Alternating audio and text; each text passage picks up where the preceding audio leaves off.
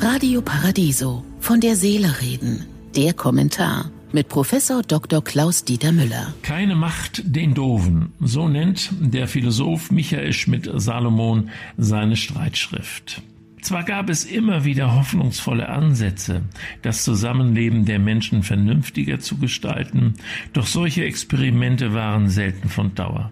Die mächtige Internationale der Doofen, der Engstirnigen, der ewig Gestrigen, der hoffnungslos Zurückgebliebenen kehrte schon bald wieder zurück ans Dirigierpult der Geschichte und gab den debilen Takt vor, nach dem die Verhältnisse zu tanzen haben. Leider gibt es weder einen Intelligenztest noch ein psychologisches Gutachten in der politischen Laufbahn. Wie man an Herrn Trump sehen kann, kommen so auch die ganz Blöden und Unverfrorenen ins Präsidentenamt einer Demokratie.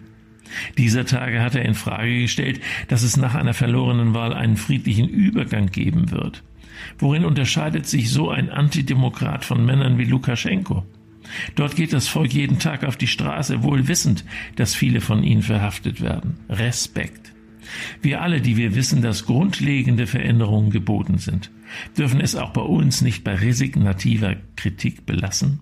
Wir müssen sensibilisieren und ermutigen, aktive Formen des Engagements suchen und auch den gewaltfreien Widerstand für uns und unsere Gesellschaft entdecken. Dazu gehört das Leaking, also die bewusste Indiskretion, um kriminelle Praktiken und Missbräuche der Macht ans Tageslicht zu bringen, ebenso wie wir uns auch wehren müssen, wenn uns Algorithmen in der digitalen Welt zu viele Entscheidungen abnehmen wollen.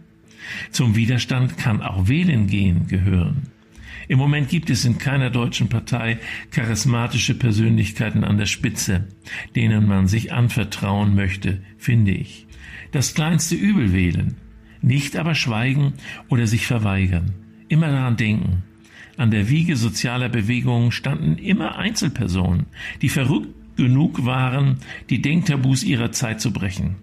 Jede und jeder von uns kann politische Entwicklungen auslösen und beeinflussen. Denken Sie an Rosa Parks, die 1955 ihren Sitzplatz im Bus nicht für einen Weißen freigemacht hat und damit das Ende der Rassentrennung in den USA auslöste. Ich wünsche Ihnen einen glücklichen Tag, aber bleiben Sie achtsam. Von der Seele reden mit Politik- und Medienwissenschaftler Klaus-Dieter Müller, Vorstand der Stiftung Christliche Werte leben. Alle Texte zum Nachhören und Nachlesen auf www.paradiso.de.